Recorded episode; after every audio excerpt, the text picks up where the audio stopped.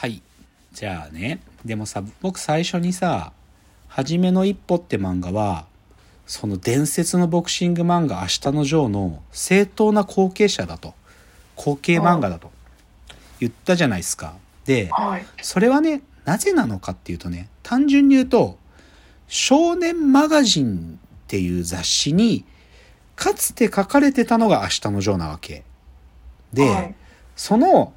少年マガジンで、でもプロボクサーが主人公になる漫画なんて書けないんだよ、普通。だって、明日のジョーと比較されちゃうんだし、編集部だって、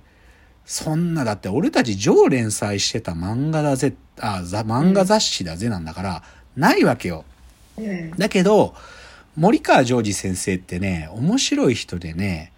元ヤンキーなの、マジで。本当にこう、リーゼン、本当にヤンキーで、はい。で、多分ね、森川先生高校行ってないんだと思うんだけど、うんで、でね、だけど漫画家にはなりたかったから、ヤンキーなんだけど、漫画を中学生の頃から描いてたんだって。で、学校の中でね、ヤンキーのくせに学校行ってたんだと思うけど、ヤンキーなのに学校行って、あの自分がノートに書いた漫画をね、学年中にこう回して、それで、どの作品が面白かったかを人気投票してもらってたんだって。えーで、で、その中で人気が高かったやつを、あの、講談社に持ち込み行って、それで、あ、君いいね、っつって、もっと書きな、書きな、っつって、か、か、で、よ編集者に言われて、で、一生懸命書いてて、で、それでデビューするんだよね。だけど、うん最初の頃ね、でもね、そういう風に書いてたから、ラブコメっぽいとか、ラブコメっぽい漫画とかでデビューしてんの、森川先生って。うん。だけど、で、でも若いよ。まだ18歳とかで連載作家になってるから、超若い。あすごい若いと思うんだけどで、それで連載始めて、でね、あの、でもね、二つぐらい連載やってみるけど、本当にすぐ打ち切りすぐ打ち切りになっちゃったんだって。でもさ、そんな10代の少年がさ、連載作家になれてさ、それでも十何話で打ち切られてって結構残酷だなと思って。で、うんまあでもさ、そういう連載作家さんって3回目ってもうないのよ。もう3回失敗しちゃったらもうないの、次のチャンスは。だからえ、でその3回目の時に、2つはいそういうね、なんか、ラブコメっぽいのとか、こうちょっとカーレーサーっぽいやつとか書いてたんだけど、うんダメでダメでって来た時に、それで、そその時の編集者が、書きたいもの書きなさいよと。最もう最後なんだし、つって。ーそれで、だったらボクシング書きたいですっつって、だけどでもマガジンだし、プロボクサーじゃなくてアマチュアボクサーの話にしますかって、森川先生自体が言ったら、編集者が、いや、だってもう、プロボクシングのこと書きたいんでしょっつって、書いてみなよっつって、それで書いてみたんだよ。それでネームで書いてさ、で、当然編集会議にかかるじゃん。で、でも編集会議では、もうダメよ。ふざけんなバカみたいな。なんか無理に決まってんだよ。だって俺たち明日のジョーの雑誌なんだから無理だぜって言うんだけど、何回も何回も出していったら良くなってきたねっつんで、それでうん連載が決まるんだよね。えーで、連載してみたら大ヒット。めちゃくちゃ面白いねっつって。だから、少年マガジンにおけるボクシング漫画ってのを明日のジョーから書き換えた。もうバージョンアップした。うんマガジンでのボクシング漫画っつったら一歩でしょっていう世代はたくさん、むしろもうそっちの方が多くなったよね。なんていうかね。だからそういう意味でも本当に正当なる後継者。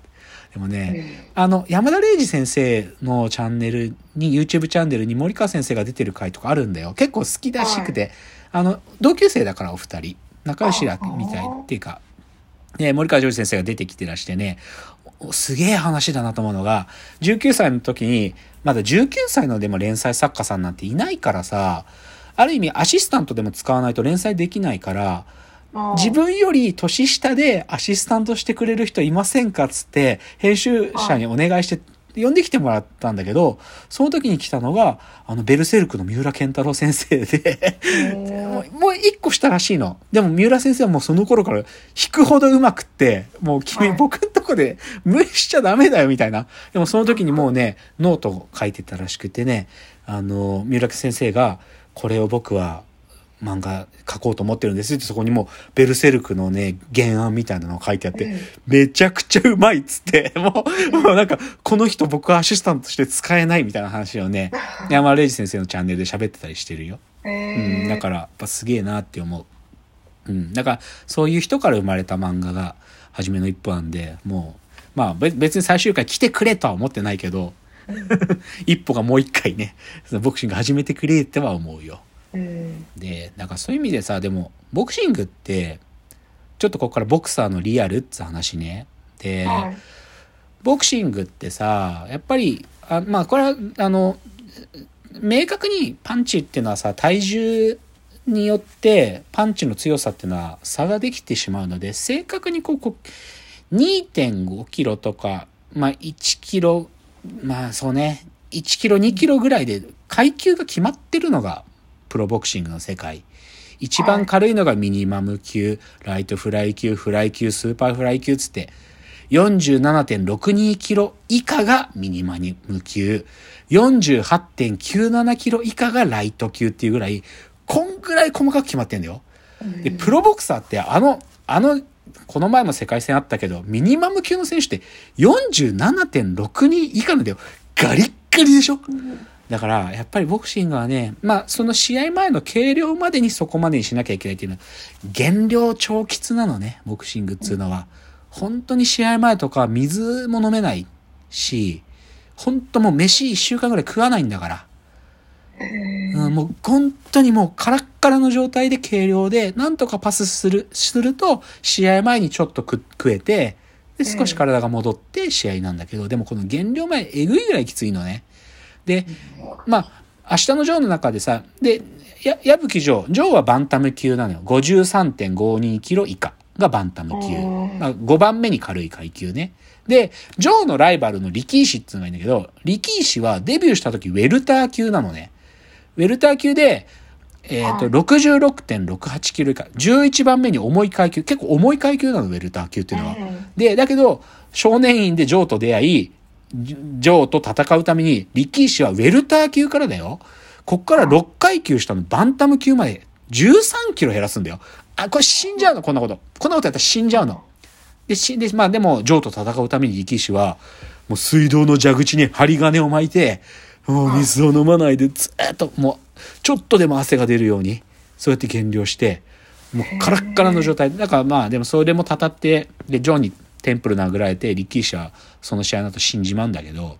でも、だから本当に死んじゃうぐらいなのよ、ボクシングはね。で、一歩はフェザー級。フェザー級っつうのは、下から7番目に軽い階級。57.1キログラム以下。で、一歩の場合はね、一歩はそんなに体でかくないから、あんまり減量の苦しみがないのよ。あのその普通にトレーニングしてれば自然とその体重になっていいって試合なので、だから一歩の強みはそこにあるね。でも、ボクシングはさ、でもさっきも言った通り、リーチが重要だから、できるだけはいでっかい選手も下の階級からスタートするんだよ。うんだから、大概ね、なんかさ、例えば井上尚弥がさ、じゃあ今3階級制覇して4階級っつってんじゃん。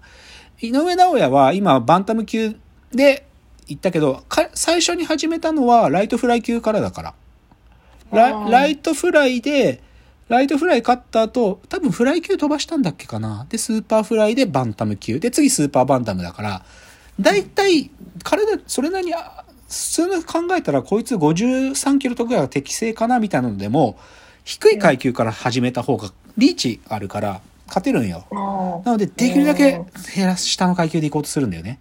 で、そっからでも勝ってって、ちょっとずつ体重増やして、ふまあ、てか自分の適正体重に乗ってってっていうので、でも多分井上尚弥はスーパーバンタムで、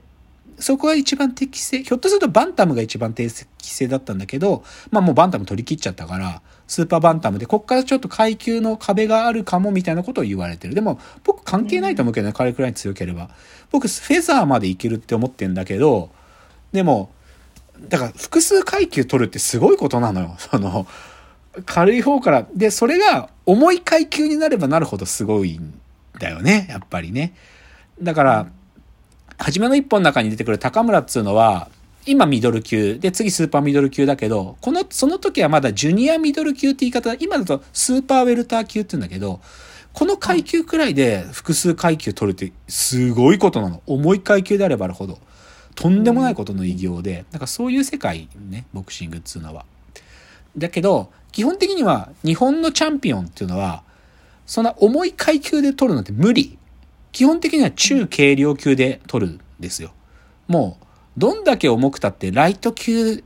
ライト級で取れたらすごいよ。だから、井上尚弥はバンタム級でしょで、この前、あの、井上尚弥の弟の井上拓馬チャンピオンがバンタム級取ったけど、で、あと、寺地健志郎、健志郎っていうチャンピオンが今、タイトル持ってるんだけど、ライトフライ級ね、彼は。で、あの、先週かな？あの、これ有名、重岡兄弟って強い兄弟がいるんだけど、この二人は一番軽いミニマム級で、IBF と、もう一個 WBC だったかな？この二つで、兄弟同日、同時世界チャンピオンになったけど、でも、みんな中流、中軽量級だから、そこでしか取れないね。でも、言いたいのは、ボクサーのリアルってね、これ世界チャンピオンってなんか華々しく聞こえるじゃん。けど、日本チャンピオンとか、せ世界チャンピオンになる通過点という意味での日本チャンピオン、日本チャンピオンでも食えないのね。バイトしてんのよ。平気で。平気でバイトしてんの。初めの一本の中でも、東洋太平洋チャンピオンの宮田とかも普通に深夜のコンビニでバイトするんだよ。で、で、ファイトマネーね。ファイトマネーね。はい。日本タイトル戦とかでも100万とかないんだよ。10万とかなの。ファイトマネー10万なんだよ。で、しかもさ、ひどい工業とかだと10万円渡されるんじゃなくて、10万円分のチケットでまた払われるの。だから、選手が自分で売らなきゃいけないの。うんきついよね。あ、やべえ、時間来ちゃった。でもちょっとボクサーのリアルちょっと最後で喋りますね。じゃ、あ次です。